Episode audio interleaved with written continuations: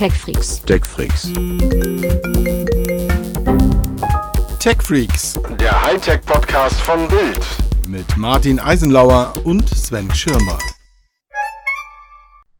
Hallo und herzlich willkommen zu TechFreaks, dem Hightech-Podcast von Bild mit Martin Eisenlauer und Sven Schirmer.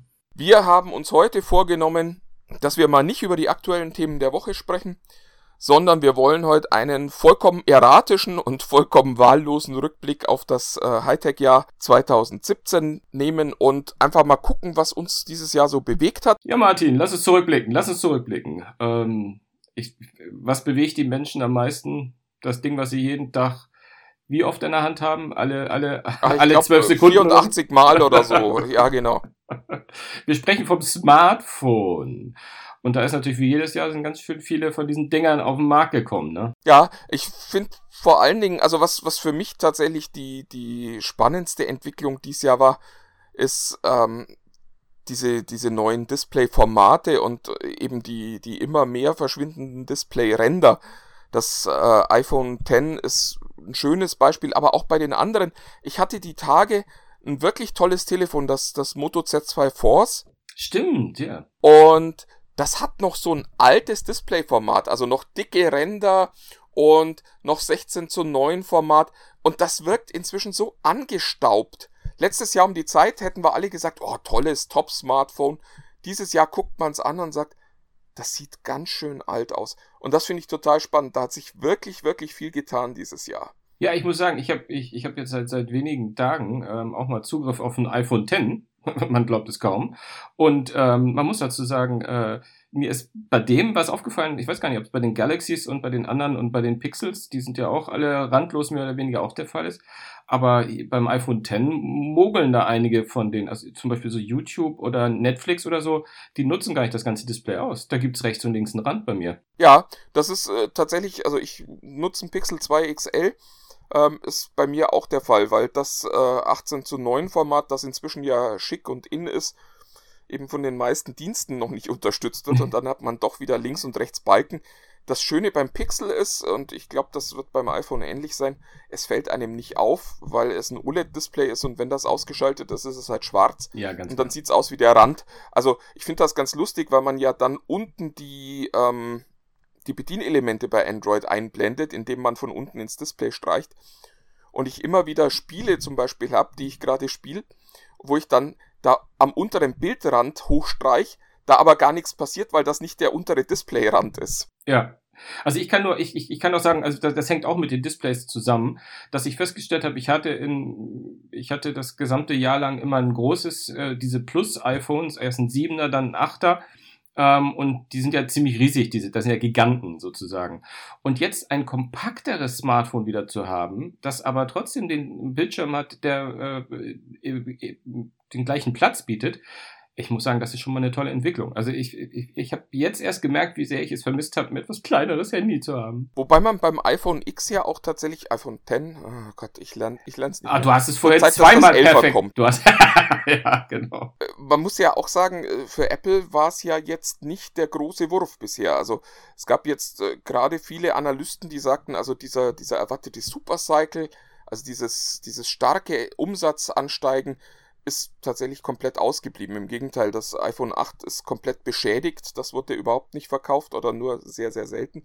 Und die Umsätze von Apple stagnieren mit dem Smartphone. Und das, der große Wurf, der lässt zumindest noch auf sich warten. Mal gucken, ob er ausbleibt. Aber im, im wichtigen Weihnachtsquartal ist nichts passiert. Ja, ich weiß nicht, ob es nichts ist, aber ich, ich, ich, ich, kann nur, ich, ich kann nur sagen, dass ich glaube, dass, dass das hauptsächlich der Preispunkt ist. Also ich, ich weiß, dass, also ich weiß aus meinem, äh, und das ist ja alles andere als repräsentativ, ich weiß, aber in meinem Umfeld haben viele das Achte ausgelassen und sparen im wahrsten Sinne des Wortes auf, auf Zehner, ähm, weil, weil sich viele halt auch freuen auf, auf, auf ein iPhone. Ähm, Klar, es sind natürlich ohnehin schon iPhone-Nutzer gewesen, aber die freuen sich auf ein iPhone, was man irgendwie wieder eine andere Geschichte erzählt und ich meine, ich habe so ein paar Tage, ich kann jetzt vielleicht nicht so tief gehen, aber es erzählt definitiv eine neue Geschichte. Man muss sich wieder, man muss, es ist endlich wieder ein Smartphone, wo man, dass man sich wieder ein bisschen neu äh, auch äh, erspielen muss. Und da will ich gar nicht erarbeiten, sagen, weil man da sagt, spielerisch sich neue Dinge. Und ich glaube, deswegen freuen sich da vielleicht, also zumindest die Apple-Freunde, äh, die iPhone-Freunde Ja. wollen das haben, aber nicht jeder kann sich das allerdings leisten. Und das ist natürlich eine Menge Holz, die da, die man sich ersparen Ja, das scheint tatsächlich ein Problem zu sein. Also ich habe äh, Zahlen gesehen und es beim iPhone 7 war es so, dass zwei Monate nach Start waren schon knapp 25 Prozent der, der aktiven iPhones eben 7er iPhones.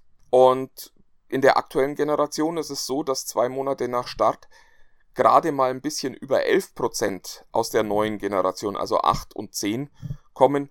Und das, Ach so, aber das auch kann schon- Apple nicht glücklich machen. aber auch schon zusammengelegt, ne? Weil ich hatte nämlich auch, ja, ich hatte nämlich auch immer noch ein bisschen das Gefühl, dass einige auch gesagt haben, ach Gott, äh, jetzt nehme ich das Achter und dann hole ich mir im nächsten Jahr irgendwann Zehner oder so. Dass also sozusagen so eine Mischung aus, das Zehner kostet so viel Geld und das Achter ist früher da gewesen, dass dem Zehner so ein bisschen sozusagen von den Absatzzahlen geschadet haben könnte. Aber das, äh, wenn du, wenn das gemeinsame Zahlen sind, dann sprechen die natürlich, sprechen die natürlich für sich, klar. Und die, Kon die Konkurrenz ist ja auch nicht klein. wenn man das nochmal aufschlüsselt, ist es so halb-halb ungefähr. Mhm. Also ungefähr 5% der, der iPhones, die da draußen sind, sind momentan iPhone X. Und das ist eben für Apple eine relativ schlechte Nachricht. Umsatzmäßig wird sich das nicht so auswirken, weil die halt deutlich teurer sind als bisher.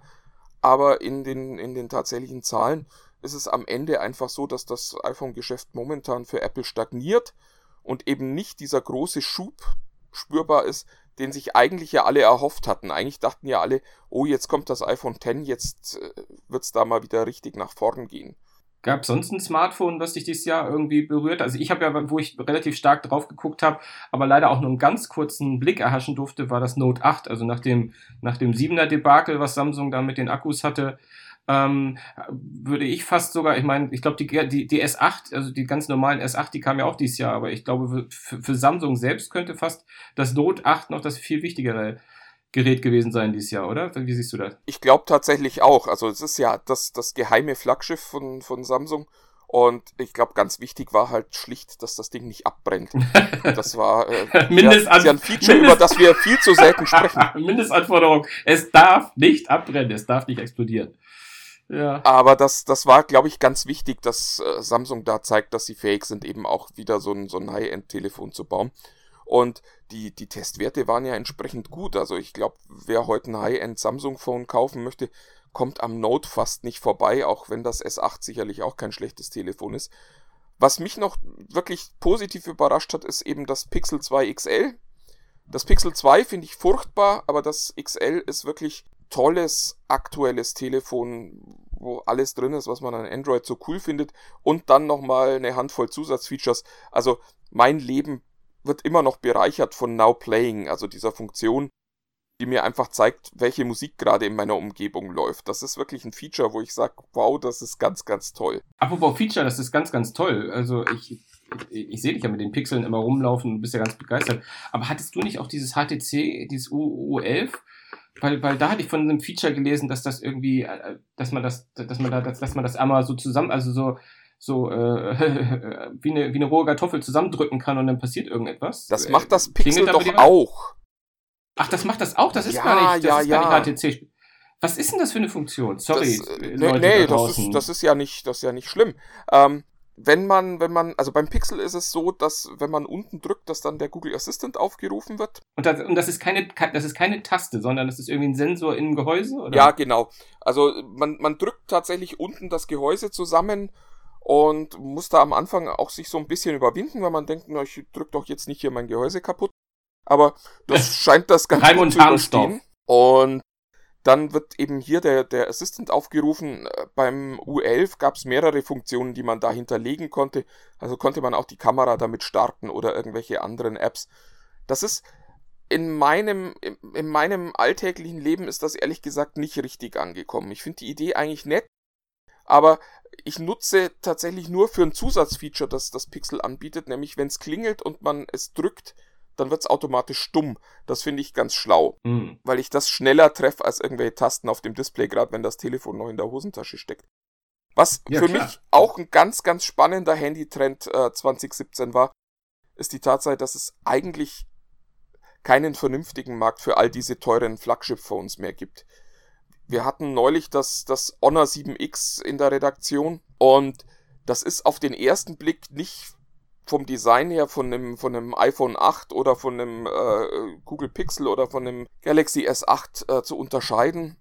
Und das bietet ganz, ganz tolle Leistung, ein gutes Display, wirklich ausreichend Leistung und kostet 300 Euro.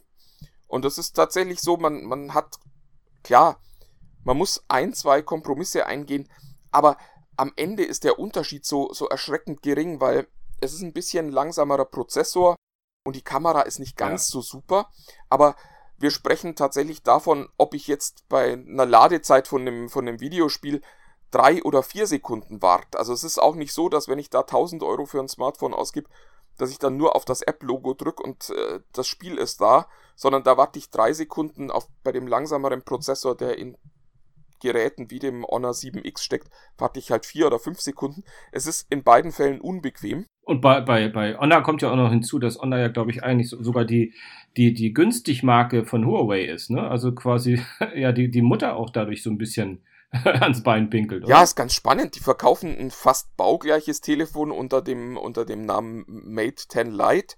Und das kostet 50 Euro mehr und äh, der Hauptunterschied ist tatsächlich, dass auf dem einen Honor und auf dem anderen Huawei steht.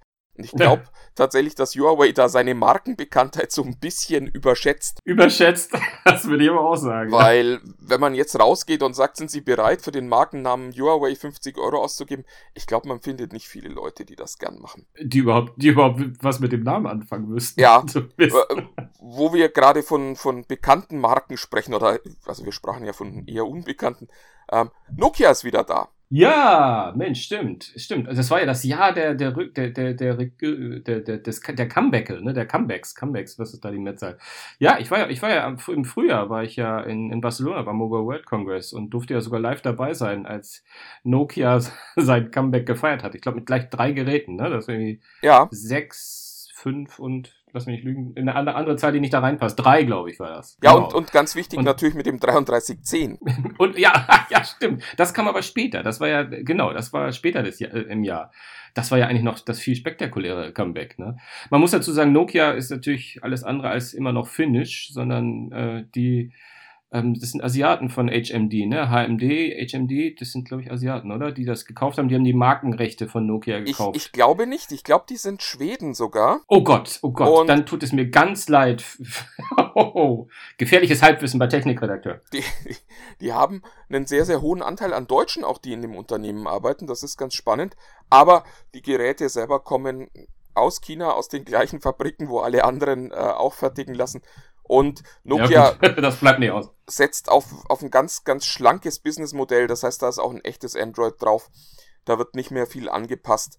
Und dadurch können die tolle Preise auch für ihre Geräte machen. Nicht so toll wie das Honor 7X, aber trotzdem sehr, sehr gute Preise für Geräte, die einfach in Ordnung sind. Und ich glaube, die allein wegen des Markennamens Nokia einfach einen Markt und einen Absatz finden werden. Ja, mag sein. Ich bin da gar nicht so, ich bin gar nicht so informiert, was die für, einen, für einen Absatz haben.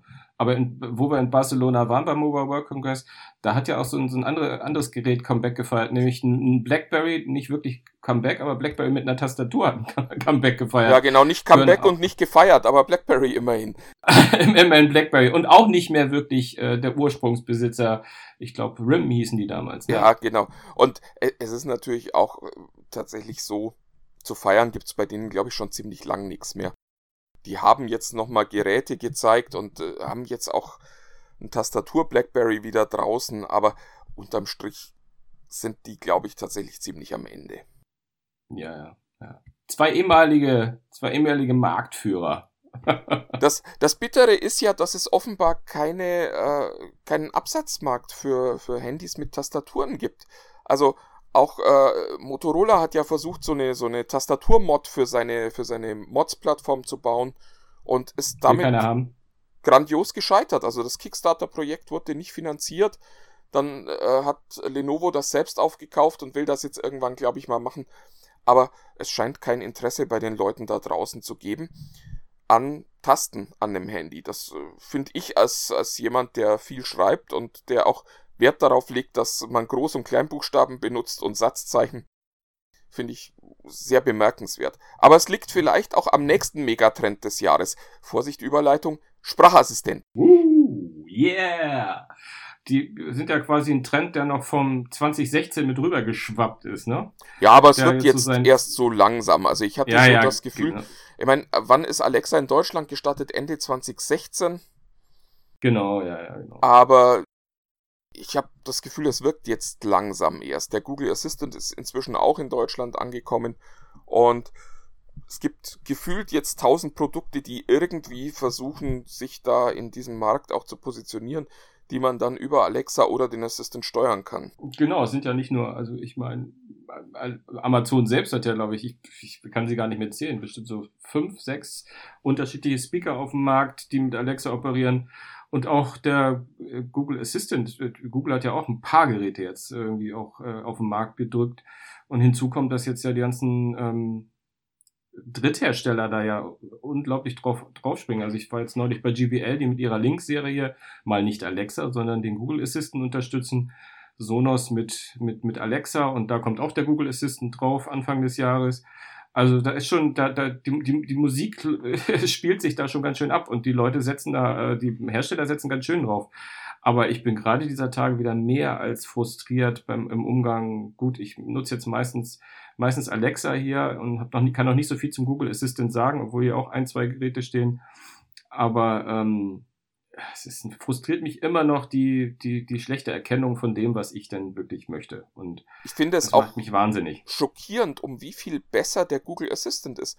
Ich hatte so das Gefühl, als die kommen, okay, die kommen ein Jahr später, die müssen wahrscheinlich erstmal aufholen und das Gerät war out of the box einfach mindestens mal genauso gut bei den ganzen Smart Home Funktionen wie Alexa und es ist bei allen Internetfunktionen einfach um, um Lichtjahre voraus. Ich habe das Gefühl, es erkennt meine Sprache besser. Es hat nur tatsächlich einen Nachteil, das Aktivierungskennwort okay Google ist einfach dämlich. Unsexy, ja, das, das stimmt. Ja, ja. Also es ist viel einfacher zu sagen, Alexa macht das Licht im Wohnzimmer an, als zu sagen, okay, Google macht das Licht im Wohnzimmer an. Und vor allen Dingen ist mir der Assistant dann am Ende auch immer zu geschwätzig, was, äh, wenn ich das jemandem vorwerfe, auch schon hart ist. Aber äh, es ist halt, wenn ich, wenn ich eben den Befehl mit dem Licht mache, dann sagt mir Alexa okay. Und das ist gerade so an der Grenze dessen, was ich noch so an Feedback gern hätte. Eigentlich hätte ich gar, ich möchte gar keins. Ich möchte den, ich möchte den Schalter in der Alexa-App haben, wo ich sagen kann, kein Feedback. Und da möchte ich einen Schalter machen. Und das Eigentlich- bedeutet, dass, dass Alexa, dass Alexa die Schnauze hält und einfach das Licht anmacht. Ja, ja, und meinet, meinetwegen, meinetwegen kann sie einmal brummen, wenn sie mich nicht verstanden hat. Aber wenn sie mich verstanden hat, soll sie einfach tun, was ich will und nicht okay sagen. Ja, aber dann ist der Google Assistant tatsächlich für dich noch viel weniger geeignet, weil der Google Assistant sagt, okay, ich habe drei Lampen im Wohnzimmer angemacht, wo ich mir immer denke, ja, das sehe ich, verdammt noch eins. Ja. das ist ja auch geil. Ja, also ich war neulich bei der bei einer Präsentation von JBL, wo sie die Links vorgestellt hat und war hat war da hatte da diesen als als jetzt intensive Alexa Nutzer hatte ich einmal diesen Effekt, dass ich dachte, hm, vielleicht musst du doch mal Google probieren, weil da ein paar Sachen fand ich schon ganz cool, nämlich auch dieses, dass man mit Google auch mal eine, eine zweite Aufgabe stellen kann, die sich auf die erste vorige bezogen hat. Ja. Einfach Ja. so, dass man, ne, das, das, was Alexa gar nicht kann, irgendwie. Das, das, du kannst Alexa nicht sagen, mach mal das Licht im Wohnzimmer an äh, und dann macht sie das und dann sagst du eventuell noch äh, und okay, Google macht bitte auch im, irgendwie oder irgendwie sowas. Oder diese klassische äh, Suchanfrage, wer ist der 20. Präsident der Vereinigten Staaten? Sie sagt es und du kannst dann fragen, so, und wann hat der Geburtstag? Ne? Ja, genau. Irgendwie so. Das ist schon, da, da ist, da ist Google schon um einiges intelligenter. Muss man, muss man leider, Alexa, tut mir leid. Und ich, Muss man leider sagen. ich verstehe tatsächlich auch nicht, warum, warum äh, Amazon nicht fähig ist, das nachzurüsten. Also auch Streaming, finde ich, macht Google viel, viel schlauer, weil es am Ende äh, viel mehr Handy-basiert ist. Äh, Ich sehe auf dem Handy, was gerade gestreamt wird. Ich kann das dann auch notfalls nochmal leichter korrigieren, wenn das nicht das ist, was ich gern hätte. Und da bin ich bei Alexa halt immer darauf angewiesen, dass die Sprache so gut verstanden wird, dass das auch genau das tut, was ich gern hätte. Der nächste Punkt ist die Verknüpfung mit dem Fernseher. Wer ein Fire TV und ein Echo hat, hat deswegen noch lang nicht die Möglichkeit, seinen Fernseher anzumachen mit einem äh, Sprachbefehl. Gu- Google kann das mit dem Chromecast vollkommen problemlos. Ich kann zu Hause sagen, zeig mir die neuen Folgen von Narcos auf äh, dem Fernseher und dann geht mein Fernseher an und es wird Netflix gestartet und ich kann da die zuletzt von mir gesehene Folge sehen. Das ist genial. Ich kann später auch sagen, okay, Google macht den Fernseher aus und all diese Dinge funktionieren bei Alexa halt leider immer noch nicht. Da bin ich gespannt, wie auch die anderen sich äh, da positionieren werden. Also der Microsoft Sprachassistent Cortana ist ja eigentlich schon lang verfügbar, aber mein Eindruck ist, den nutzt halt wirklich kein Mensch. Und Siri, ja, mal sehen, was passiert, ob die den HomePod denn dann irgendwann überhaupt nochmal bringen und wie gut der dann funktionieren wird. Also da habe ich teilweise schon das Gefühl, dass für die anderen so ein bisschen der Zug schon fast abgefahren ist. Ja, es macht mir ein bisschen Sorge, dass das so lange dauert bei Apple. Da kann irgendwas nicht ganz. Ich glaube, die wollen diese ganzen Krankheiten, die sie bei den anderen feststellen, ausmerzen und merken, geht gar nicht so einfach. Also von daher, hm, mache ich mir auch Sorgen. Aber Wobei Apple zuletzt ja kein Problem hatte, irgendwie so halbfertige Produkte in den Markt zu werfen. Pfui, Martin. Aber wir, wo wir hier die ganze Zeit von, von, von diesen smarten Speakern, Speakern, oh Gott, wie rede ich denn? Speakern reden. Ähm, Smart Home, ich, meine, verfolgt uns seit Jahren, aber ich habe das Gefühl, dass es nie, nie so hochgekocht ist, wahrscheinlich auch gerade aufgrund von Alexa und Co ähm, wie in diesem Jahr. Und ich, Alexa ist bei dir eingezogen und Google ist bei dir auch eingezogen, wenn ich das richtig verstanden habe, so wie bei mir. Aber ansonsten ist bei mir Smart Home noch nicht so präsent. Hast du da ein bisschen mehr? Ja, es ist Philips Hue bei mir tatsächlich. Also wir haben an. an oh, ich korrigiere. Lampen habe ich auch, ja. Lampen habe ich auch, ja. Aber da hört es bei mir tatsächlich auch schon wieder so ziemlich auf. Ich überlege gerade, ich spreche deswegen so langsam, weil ich versuche gleichzeitig zu denken.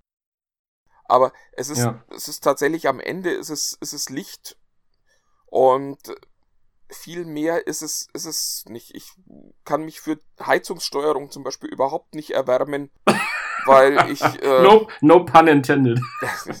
weil ich immer so das Gefühl habe, das ist toll, wenn man so ein Ferienhaus hat, wo man dann einmal alle vier Wochen hinkommt, dann kann man da vorher mal die Heizung anmachen. Aber ich habe so das Gefühl, also ich habe zu Hause Fußbodenheizung, da sind die, die, die Schaltzeiten und die, die äh, Erwärmungs- und Abkühlzeiten so lang, dass ich da nicht mit so einem kleinen äh, Thermostat anfangen muss, zu versuchen, irgendwas zu regeln. Und drum ist das Smart Home, also mein Home ist noch nicht besonders smart. Nee, meins auch nicht. Ich muss aber auch dazu sagen, ähm, ein bisschen liegt es äh, in der Tat an Alexa und Co., weil ich irgendwie diesen Anspruch immer hatte, dass, dass das dann auch mit Alexa alles zu klappen hat sofort. Ähm, und da, wenn die das nicht alles erkennt und ich, ich habe nämlich, äh, ich, ich glaube, das geht einigen vielleicht Technikfreunden da draußen auch so. Ich habe halt auch, äh, das ganze Smart Home klappt nur, wenn alle in der Familie, alle im Haushalt mitmachen. Und ich habe einfach äh, äh, Personen in meinem Haushalt, die, die das Ganze total scheiße finden und nicht machen. Und es hilft dir kein, keine, keine smarte Lampe, wenn der Schalter ausgeschaltet ist. dann kannst du, dann kannst, dann kannst, dann kannst du der hundertmal sagen, Alexa, mach das Licht an. Wenn der Schalter ausgeschaltet ist, muss halt immer on bleiben, damit die das an- und ausschalten können. Und ich habe da halt Leute in meinem Haushalt, die da nicht, die nicht gerne die mitgehen. inkompatibel sind. Vielleicht brauchst du da mal ein Upgrade einfach.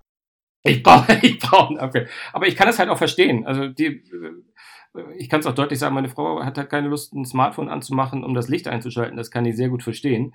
Ähm, aber es nervt sie auch, äh, Alexa darum zu bitten, wenn sie das dreimal machen muss, weil sie es beim ersten Mal nicht verstanden hat. Und deswegen kann ich das alles schon recht gut nachvollziehen. Und ich glaube, da ist noch äh, viel Luft nach oben. Ja, also mir fehlen tatsächlich auch ganz oft die Use Cases. Ich weiß gar nicht, was ich zu Hause smart steuern soll. Das, also. Ja. Ja, ja. Also ich glaube, das, was wir gesagt haben, das ist auch mein, das ist auch mein Use Case. Also ich würde gern das mit dem Fernseher, deswegen werde ich da die Linkbox, die mich gerade anleuchtet, noch verpackt, äh, anlinkt, die werde ich, glaube ich, mal auspacken und werde das mal mit Google versuchen. Äh, und ich werde dich nach dem Podcast noch mal kurz interviewen, wie du es gemacht hast, dass dein Fernseher startet und wieder ausgeht. Ich bin total begeistert. das will ich auch. Das ist, das ist tatsächlich äh, für mich einst eine der coolsten Neuheiten des Jahres gewesen, dass das endlich funktioniert. Naja, ich glaube ja, du lügst noch. Alles Fake News, was du da erzählst. Ja, als, als Medienmitglied bin ich ohnehin Fake News. Das äh, hat uns äh, Trump ja dieses Jahr immer wieder erzählt. Genau. Genau. Und da haben wir wieder eine schöne Brücke gebaut. Weil ich würde sagen, Fake News, das war etwas, was uns sehr, sehr, sehr beschäftigt hat dieses Jahr. Ähm, Fake News und auch ein bisschen, was heißt bisschen, massiv sogar die Hate News, äh, bis hin zu einem Grad, äh, dass diese Hasspostings und so, also ich glaube, hat Zuckerberg nicht gerade dieser Tage gesagt, ähm, er wird jetzt massiv gegen so etwas vorgehen, ähm, bis hin zu, dass es für seine Unternehmen wirtschaftlich äh, schädlich sein könnte. Also er will so viel investieren, dass er sagt, bis es klappt, egal ob da eventuell mal eine rote Zahl bei rauskommt nach hinten. Finde ja, ich mal eine steile wobei, Ansage. Ja, aber es ist, es ist natürlich wie so oft bei Facebook, das, was äh, Zuckerberg sagt und das, was dann in der Realität passiert, sind halt auch oft auch zwei Dinge. Die haben ja äh, angefangen, Fake News äh, zu prüfen und deutlich zu kennzeichnen. Und das wird jetzt gerade wieder zurückgerollt. Sie werden jetzt weiterhin die Fake News zeigen und dazu dann aber ähm, quasi dazu passende also, gute Nachrichten die Alternativ-News anbieten. Ja, ja. Und da glaube ich tatsächlich, dass man, dass man das Problem ein bisschen verkennt, weil ich, weil ich glaube, dass es wichtig ist, den Leuten wirklich zu sagen, hey, das ist eine Quelle, die verbreiten regelmäßig Dinge, die einfach faktisch falsch sind. Die nicht ordentlich recherchiert sind, die nicht stimmen. Und ich glaube, da reicht es nicht, jemandem zu sagen, guck mal, jemand anders hat was anderes zu dem Thema geschrieben, weil es in meinen ja. Augen eine andere Qualität hat, wenn ich sage, ja, Sven, das, was du sagst, ist falsch. Oder wenn ich sage, ja, Sven, das, was du sagst, lasse ich jetzt mal so stehen, aber jemand anders hat was anderes dazu gesagt. Und ich finde, da ist gerade eine Plattform wie Facebook ganz klar in der Verantwortung, sich da ordentlich hinzustellen und zu sagen, das sind gute Quellen, das sind schlechte Quellen. Und eben nicht zu sagen, es gibt da auch noch alternative Meinungen dazu, weil dann sind wir wieder in, in dem ja vielleicht schönsten äh, Begriff des Jahres, nämlich die, bei den Alternate Facts. ja, ganz genau. Ja, Mensch, dann, dann belassen wir es dabei. Das ist, aber ist, glaube ich, etwas, was, äh, was uns noch lange verfolgen wird und was uns äh, gerade was die so Social Media Abteilung ab, äh, angeht, ähm, ja, weiterhin sehr, sehr präsent bleiben wird. Aber ich glaube tatsächlich auch, dass es äh, kein neues Problem ist. Also es ist jetzt durch den Begriff Fake News und durch den, den Donald Trump, der das ja sehr, sehr berühmt gemacht hat, ähm, plötzlich in naja, unser gut, aller gut. Köpfe. Ich mein, aber falsche News gab es schon immer. Na gut, es gibt ja, das, das Kuriose ist ja, dass es nicht wenige, ähm, also wirklich nicht wenige Menschen da draußen gibt, die ja glauben, dass Donald Trump durch Fake News überhaupt die Wahl gewonnen hat. Ähm, deswegen ist es ja immer immer, deswegen ist das Ganze ja so, so, so kurios, dass äh, der Mann, der damit eventuell zum Präsidenten geworden ist, sich am meisten darüber aufregt. Ähm, naja, lassen wir das. Ja, was hatten wir noch Nächstes dieses Jahr? Äh, wobei, mein, wir waren ja schon kurz davor, dass Trump gelöscht wurde. Ach ja, das war, war das nicht schön. Ähm, würde ich, würde ich für mein, ein, ein, ein, eines meiner Highlights im Netz 2017 den, den beneidenswerten Twitter-Mitarbeiter, der glaube ich auch noch seinen letzten Tag hatte, wenn ich das richtig im Kopf hatte, der einfach mal aus Spaß Donald Trumps Account gelöscht hat. Herrlich. Das war eine ruhige Nacht. Schade, dass es bei uns wirklich in der Nacht war und wir so wenig davon hatten. Ja, und dass, dass es am Ende halt leider auch nicht hilft, weil er halt dummerweise Nein. nicht nur Twitterer ist, sondern halt auch US-Präsident. Aber das ist tatsächlich. Ah ja, da war ja was. War für, war für mich auch einer, eines der Highlights des Jahres. Was ich auch ganz spannend finde und äh, damit äh, will ich auch schon fast überleiten zu, zu unserem nächsten Punkt. In den, in den USA werden Footballspiele, die mich persönlich äh, ja ganz toll interessieren, ähm, inzwischen in einer Kam Kameraperspektive äh, übertragen. Die heißt Madden Cam. Also Madden heißt äh, die Football-Version von FIFA in den USA. Ja. Und Klar. es ist tatsächlich so, dass sich die Fernsehübertragung da jetzt ans Videospiel anpasst. Das finde ich ganz spannend. Ich bin gespannt, ob das im Fußball auch passiert. Also es ist nicht, nicht so, wie man sonst erwartet, dass das äh, Videospiel quasi das Leben kopiert, sondern inzwischen ist es in den USA, zumindest beim Football, andersrum, dass das Fernsehen äh, das Videospiel kopiert. Ja, aber da glaube ich, das ist, das ist beim, beim American Football auch, glaube ich, auch extremer gewesen, dass da versucht hat, das Spiel Perspektiven zu finden, die das Spiel für den Spieler gangbarer gemacht haben. Ich glaube, die Standardperspektive von FIFA und von Pro Evolution Soccer und wie diese Fußballspiele zum Beispiel heißen, das ist, glaube ich, die mehr oder weniger die Kameraperspektive, diese die wir totale, ja. übertragen können. Ja. Diese totale. Von daher, das ist, glaube ich, beim Madden sehr speziell. Aber finde ich, finde ich sensationell, dass sie auch noch so heißt. Das ist ja großartig. also ich bin, bin tatsächlich gespannt, ob, ob das äh, auch wir, wir haben es ja in einigen Filmen auch schon gesehen, dass diese, diese Kameraperspektiven benutzt werden, die wir aus äh, Videospielen kennen. Und ich bin gespannt, wie das im nächsten Jahr weitergeht. Ob das auch einer dieser Supertrends ist, dass viel mehr Dinge nach Videospielen. Ich habe auch bei Disney-Filmen ganz oft das Gefühl, dass man so äh, den Film gemacht hat mit dem Blick, wie könnte diese, diese Verfolgungsjagd jetzt in einem Videospiel aussehen. Also, ja, ja, absolut. Das ist, das ist durchaus sichtbar. So was ist denn noch 2017 sowas, also rückblickend? Also ich fand ja, ähm, ich glaube, dich hat das relativ äh, kalt gelassen, äh, die Erhöhung bei Twitter, dieses, diese, dass Twitter quasi ihren ihr Dogma gebrochen haben von 140 Zeichen auf 280 verdoppelt haben. Das fand ich, ähm, das ist schon, fand ich zumindest mal bemerkenswert und eine der Geschichten, die, die, die 2017 jedenfalls geschrieben hat. Ähm, ich fand die 140 Seiten eh, eh blöd, ehrlich gesagt. Ich, ich kann mich da nicht aufregen. Ähm, mich hat das immer davon abgehalten, überhaupt viel zu twittern, weil ich einfach gern ein Mann bin, der gerne zwei Worte mehr wechselt. Ich äh, gebe mir, geb mir ganz genauso lustigerweise was. Ähm, es gibt ja eine Untersuchung, dass es äh, mehr Retweets gibt, seit diese Grenze gefallen ist. Und das ist tatsächlich was, was ich live an, am eigenen Körper nachvollziehen kann, weil ich ganz oft das Problem hatte, dass ich eine Geschichte gesehen habe, die fand ich spannend, die wollte ich dann retweeten, wollte aber nicht nur retweeten, sondern wollte auch noch meine Meinung dazu schreiben, dazu genau. Mhm. Und da bin ich tatsächlich öfter mal an der 140er Grenze gescheitert, wo ich dann irgendwie fünf Minuten da saß, versuchte das irgendwie alles so zu verkürzen, dass man es auf der einen Seite noch verstehen kann, dass es auf der anderen Seite aber eben auch reinpasst. Und da habe ich den ein oder anderen Tweet, den ich dann eben schon, mit dem ich schon gekämpft hatte, länger wieder gelöscht, weil ich einfach beschlossen habe, okay, das funktioniert so nicht. Und das ist tatsächlich ein Problem, das jetzt mit den 280 weg ist. Was ich nicht verstehen kann, ist, warum man auf 280 verdoppelt, warum man nicht einfach den Facebook-Weg wählt, der sagt, schreibt Anything doch so goes. viel ihr wollt und wir, wir fangen ab einem gewissen Punkt an, das dann abzukürzen und wer das dann in all seiner Pracht lesen möchte, der muss halt einmal nochmal auf den Link tippen, sodass wir es voll anzeigen. Das, äh ja, Martin, dann hätte es aber das nicht gegeben, was ich, was ich wirklich in den ersten Tagen nach der Umstellung herrlich fand, nämlich die ganzen, ja fast schon manchmal künstlerisch sehr wertvollen Versuche in 200 zu zeigen, was 280 Zeichen denn alles aus, aussagen können. Die ganzen Tweets, die da sozusagen auf den Punkt genau 280 Zeichen mit wirklich ähm, ich habe jetzt leider kein schönes Beispiel parat, aber wenn ich mich daran, was da alles an Fülle war, was die, wie, wie kreativ die Menschen waren, um zu sagen, guck mal, jetzt mit 280 Zeichen ist genau das möglich. Und wenn sie so diese Beispieltexte gemacht haben, um zu zeigen, zeigen wie lang das sein kann. Oh, du, ja, aber so mein Lieblingsbeispiel waren alle Figuren in äh, Avengers Infinity Wars.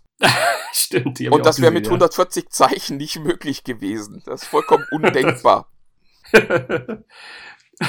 Absolut. Also ich, ich, du, es gibt so viele verrückte Bücher, die bei uns immer in der Redaktion auf dem Tisch landen, was die Netzwelt betrifft, die Tweets von, von gestern Nacht und die SMS von gestern Nacht. Ich, ich würde mich nicht wundern, wenn es nicht auch irgendwann so ein kleines Büchlein gibt über die schönsten 280 Zeichengeschichten. ich, ich will den, den Jahresrückblick auf das Hightech-Jahr mal äh, abschließen noch mit einer Frage ähm, an dich und ich glaube, inzwischen dürfen wir spoilern, weil es ist ja nun lang genug her. Ähm, wie fandest du denn Star Wars? Ach Mensch, ja, Star Wars. Hast du ihn gesehen? Ja, ja, selbstverständlich. Ja. Ähm, ähm, jetzt habe ich so viel über Star Wars gelesen, dass es schon fast äh, klingt, als würde ich da jemanden rezitieren. Aber ich habe das Gefühl, dass es ganz vielen ähnlich geht wie mir, nämlich ich kann es noch gar nicht so richtig hundertprozentig sagen. Ich bin da nicht begeistert rausgegangen, ich bin aber auch nicht enttäuscht rausgegangen. Ich bin irritiert rausgegangen und ich habe das erste, was ich in meiner Begleitung gesagt habe, war, du, den muss ich nochmal sehen. Ja, geht mir lustigerweise noch, ganz genauso. Und das, das geht ganz, ganz viel so. Ich habe noch nie von einem Film gehört, dass viele, so viele Leute diesen gleichen Satz gesagt haben, ich muss den normal sehen. Also wo, das ist, also es gab, es gab Momente, wo ich Tränen in den Augen hatte und die hatten nicht immer nur mit Leia zu tun. Ähm, äh, und es gab Momente, da hatte ich Tränen in den Augen vor Verzweiflung, weil ich gedacht habe, warum? ähm, aber es, ja, es, es hinterlässt mich so ein bisschen, ja, weiß ich nicht. also ich bin, ich bin total traurig aus dem Kino gegangen und mein erster Impuls war auch, okay, das, das war, waren diese, diese Worte äh, in Loving Memory of Our Princess, da, wo es mir echt nochmal die Tränen in die Augen getrieben hat im, im Abspann. Aber mir fiel dann später ein, äh, was es, glaube ich, wirklich ist, was mich an der Stelle so traurig macht. Ähm, es ist tatsächlich der Abschied von meinem Helden Luke Skywalker. Weil ich bis zu diesem Film, ja, also ich bin, ich bin Luke Skywalker-Fan gewesen. Ich fand Han Solo irgendwie cool, aber für mich war es immer Luke Skywalker. Für mich war Star Wars Nein, immer das ist eine, das ist Geschichte von Luke Skywalker. Ja, auf Und jeden Fall, auf jeden Fall. Ich, ich habe ja bis zu diesem Teil in der, in, in, in meiner Vorstellung ist Luke ja nach, dem, nach der Episode 6 rausgegangen, hat den Jedi-Orden wieder aufgebaut und hatte ein wunderbares Leben geführt und war einfach so ein richtig cooler Typ. Und jetzt zu sehen, dass, dass eigentlich der Rest seines Lebens ja mehr oder weniger ein großes Versagen war, mit Ausnahme eines äh, brillanten Abgangs am Ende, das hat mir wirklich wehgetan. Und das ist, das ist einer, einer das ist, nein, das ist nicht einer der Helden, das ist der Held meiner Kindheit und meiner Jugend. Und jetzt quasi festzustellen, dass der eben nicht dieses großartige Leben geführt hat, das in meinem Kopf irgendwie immer dieser, dieser Luke Skywalker geführt hat, sondern dass der, dass der gescheitert ist, dass der äh, komplett auch an sich selbst versagt, das hat mich schwer getroffen. Und es gibt jetzt noch nicht mal mehr die Möglichkeit für ihn, für ein echtes Happy End, weil es, er jetzt halt weg ist. Und das ist, glaube ich, Gut. das, was mich so schwer berührt hat an der Stelle. Ja, stimmt schon. Also ich, ich, ich hatte das Gefühl, dass es schon auch so eine Art für ihn Happy End gewesen sein kann, weil er, weil er da noch einmal im Einsatz war. Und diese ganze Force Ghost Geschichte lässt es ja nicht ganz unmöglich machen, dass zumindest Mark Hamill mit einem leicht, mit einer leichten Aura nochmal äh, in der nächsten Episode auftritt. Aber ich, ja, also ich, ja, also ich, ich, ich fand, du hast es selbst gesagt, ich fand es grandios, ich fand diesen Abgang grandios und ähm, ich fand auch dies, äh, ich habe die ganze Zeit mich gefragt, äh, wir haben gar nicht Spoiler Alert gesagt, aber ich hoffe, das wird klar, so wie wir über Star Wars reden, dass das passieren kann in diesen Tagen. Aber ich, ich, ich ich habe mich während des Kampfes auch gefragt, äh, wieso sieht er jetzt plötzlich wieder jung aus? Wieso sieht er so aus, wie er aussah in den Rückblenden mit Kylo Ren und so? Klar, ich meine, das hat sich dann aufgelöst, aber das fand ich, das haben die schon ganz clever gemacht. Man hätte es ahnen können, aber man musste nicht. Und das fand, das finde ich, das, da gab es so ein, zwei schöne Momente in dem Film, die fand ich, die fand ich schon großartig, ehrlich gesagt. Ja. Ähm, dass die nicht alle im Kanon sind und dass das teilweise so ein bisschen in der Star Wars Logik nicht ganz äh, immer äh, fundiert war. Das finde ich, das kann man nochmal nachsichtig sagen. Da gibt es Dinge, die mich mehr genervt haben. Mich hat genervt, dass dieser Snoke gar keine Rolle mehr gespielt hat. Also das ich fand find, ich gar nicht so schlimm. Also ich, ich finde das boah, ganz das lustig, hat mich total weil ja alle irgendwie äh, theoretisiert haben, wer ist Snoke, wo kommt der her, ist das vielleicht Mace Windu, ist es vielleicht, ich, ich weiß es nicht, der uneheliche Sohn von Yoda und äh, Darth Sidious oder so. Ähm, äh, äh, es ist alles irgendwie, also ich, ich habe mich mit dieser Figur nie so auseinandergesetzt im Vorfeld. Insofern fand also ich es auch nicht schlimm. Ich fand das Ende ehrlich gesagt sogar ziemlich cool. Ja, ja, ja, wie, de, genau, wie es passiert ist, war ziemlich cool und der Film hat ja deutlich mehr Zitate, als man das so wahrgenommen hat. Man hat ja gesagt, der hat sich jetzt gelöst von Force Awakens, der ja quasi nur New Beginning zitiert haben solle. Ähm, aber ich fand, es gab einige Zitate. Also diese die Situation mit, mit in, dem, in, dem, in diesem Thronraum, sag ich mal, ne, mit, mit Snoke, das hatte schon was, war ähnlich wie, das, wie, das wie Luke mit, haben mit Star Wars Vader. Und, so schon mal gesehen, ja. Das ja, das habe ich schon mal gesehen. Und die Auflösung ist ja auch genau die, wo wir uns mal gedacht haben, warum hat Luke damals nicht einfach von hinten den ganzen Sessel da mit dem in zwei Teile gehauen? Hätte er doch längst, hätte er doch locker machen können, ne? Ähm, aber gut, das ist, ähm, aber da, da, wie gesagt, das waren, das waren tolle Momente. Aber ich fand zum Beispiel, ich gebe dir recht, der Snoke war nicht ganz so, das war damals mir mit Darth Maul, war noch mehr verschenkt, weil ich finde, Darth Maul war für mich, für mich einer der großen Char dunklen Charaktere in der Star Wars. Ja, Welt, der hätte so viel Potenzial die, gehabt und die haben den einfach total verschenkt, total verschenkt wurde. Also da, da kann ich Snow, kann ich nur, ich finde nur, sie haben es halt ein bisschen aufgebaut und man hätte schon, wo kann, also, ja, dieses Bedürfnis, wo, wo er herkommt und du, ich glaube, wir dürfen das gar nicht zu lange machen, weil nee, das, nee, das sprengt, ich, muss, das sprengt hier total den Rahmen. Weil ich, weil ich akuten Leidensdruck habe. Ähm, was mich wirklich gestört hat, waren diese witzigen Szenen. Und die, ich fand die wirklich lustig.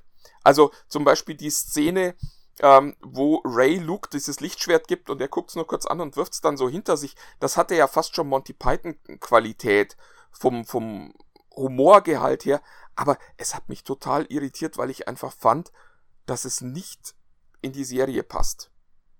Nein, also, es, passte, es war, es passte überhaupt nicht rein. Ich, ich, ich, ich muss ich muss zu meiner Schande sogar gestehen, ich habe erst beim Nachlesen, ne, man, man, man versucht ja bis, zu, bis man den Film sieht, so wenig zu erfahren wie möglich. Und ich bin aus dem Kino gekommen und habe quasi geführte 300 Rezensionen und, ne, und Erfahrungsberichte gelesen und habe dort erst so richtig realisiert, dass Leute das komisch fanden. Äh, interessanterweise, als ich im Kino war, fand ich das gar nicht komisch. Ich fand sogar irritierend, dass einige Leute gelacht haben. Okay, dann ähm, ist gut, dass wir nicht zusammen da waren, weil ich habe tatsächlich laut gelacht in dem Moment. Genau, es ist, das ist ganz lustig, weil ich, ich kann aber nachvollziehen, jetzt wo du und wo die anderen das gesagt haben, dass es deutlich besser gewesen wäre, wenn er ihr das entweder wiedergegeben hätte oder einfach fallen gelassen hätte. Ja, er hätte es einfach also zur so eine, Seite legen müssen und dann wäre es so irgendwie eine, okay gewesen. Eine Geste, die das Gleiche gesagt hätte, ohne diesen. Ich, mir ist der Slapstick-Charakter in dem Moment, Gott sei Dank, echt, da muss ich ja dankbar für sein. Nicht, weil ich jetzt auch, also wenn, wo ich es gelesen habe, habe ich auch gesagt, ja, finde ich auch doof. aber im Kino ist es mir Gott sei Dank nicht so nicht so aufgefallen. Ich, äh, und und Chewbacca hatte zu wenig zu tun, finde ich. Ich meine, da, dass er irgendwelche Brathähnchen, Pinguinvögel nicht essen kann. Ja, und, und der verkommt naja. tatsächlich echt so ein bisschen zum Maskottchen gerade. Das finde ich total schade, weil das äh, fand ich ja. auch immer war eine der starken Figuren. Und dass der da jetzt nur noch so mitfliegt und gelegentlich mal nett aussehen darf und mal jemanden umarmen darf, finde ich auch ein bisschen schade. Ja, ja, ja, das ist, äh, ja, ja. Aber äh, Martin, ich glaube, wir müssen, äh, es ist, ähm, ja, wir, müssen einen eigenen Podcast zu Star Wars mal machen. Vielleicht. ich glaube, da könnten wir, da könnten wir jetzt noch stundenlang reden. Ähm, ich glaube, wir sollten unseren äh, Rückblick mal irgendwie zum Ende kommen lassen. Und ähm, äh, wenn es dir recht ist, dann würde ich mit, würde ich den, äh, nachdem wir uns von allen verabschiedet haben, nochmal mit dem erfolgreichsten Tweet des Jahres verabschieden. Aber vorher würde ich gerne noch allen Leuten äh, äh, Danke sagen, dass ihr uns bis hierhin in diesem Jahr zugehört habt und ähm, dass ihr ja vor allem äh, uns vielleicht ja auch im nächsten Jahr nochmal wieder äh, zuhört und vor allem in dieses nächste Jahr gut kommt. Genau, das nach diesem Podcast gibt es in, Jahr, in diesem Jahr keinen weiteren mehr, sondern es gibt dann nur im nächsten Jahr wieder Podcasts. Und da genau. freuen wir uns ich, auch ich, schon drauf. Und genau, also ich bin, bin ein bisschen unterwegs Anfang des Jahres. Mal sehen, wie ich dazu komme, eventuell Beiträge zu machen und mitzumachen. Aber ich bin sicher, dass der Martin da Gesprächspartner im Zweifelsfall findet, äh, die äh, Gutes, wenn nicht sogar Besseres zu mitzuteilen haben. ja, ja, ähm, das äh, im letzten Jahr gab es einen Tweet, der zum erfolgreichsten Tweet aller Zeiten geworden ist, und den hat kein geringerer als der Ex-Präsident Barack Obama äh, sozusagen getweetet. Ähm, und den möchte ich gerne nochmal zitieren, ähm, weil es nämlich auch noch ein Zitat ist, nämlich Nelson Mandela äh, zitiert mit. Ja, quasi ein All-Star-Tweet no dann. Ein, ein All-Star-Tweet, ganz genau. Ähm, die äh, Zahlen über 4 Millionen Mal wurde geliked und über 1,7 Millionen Mal geteilt. Und ich mache erstmal im Original, der hieß nämlich No one is born hating another person because of the color of his skin or his background or his religion. Was so viel heißt wie niemand hasst von Geburt an jemanden aufgrund dessen Hautfarbe, dessen Herkunft oder dessen Religion. Und damit würde ich gerne mein Jahr beenden. Sagt Tschüss, Sven. Tschüss.